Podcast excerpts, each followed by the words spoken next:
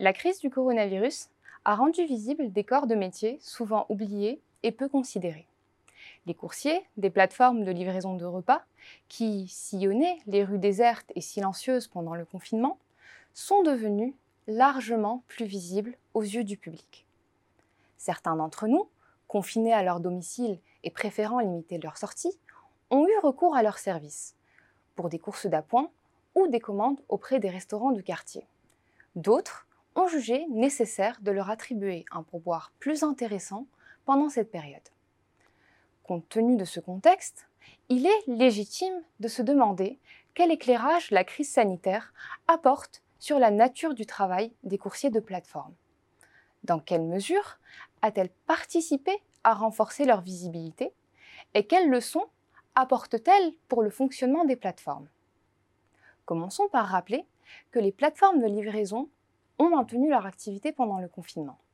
Elles ont essayé de contenir les risques liés à la fermeture des restaurants et de saisir les opportunités relatives au confinement en faisant, par exemple, la promesse de livraison sans contact, en proposant la gratuité des frais de port ou en créant des partenariats avec les commerces de grande distribution. Cette crise a ainsi participé à braquer le projecteur sur le métier de coursier et à accroître leur visibilité physique, médiatique et institutionnelle. En allant faire vos courses ou votre jogging, vous avez été amené à les croiser dans des rues quasi désertes.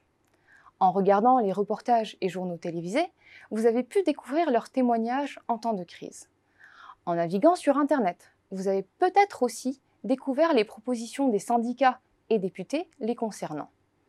Les coursiers ont ainsi gagné en visibilité.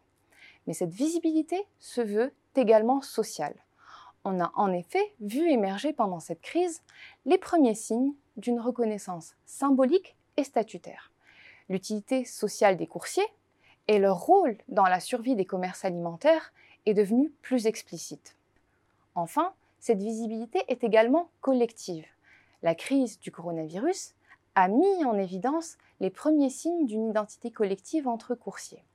En Espagne, en France et au Canada, on a pu voir les collectifs de livreurs s'organiser pour distribuer masques et gants à leurs collègues, plaider pour la généralisation des aides gouvernementales pour les travailleurs indépendants ou effectuer des marches protestataires pour l'amélioration de leurs conditions de travail.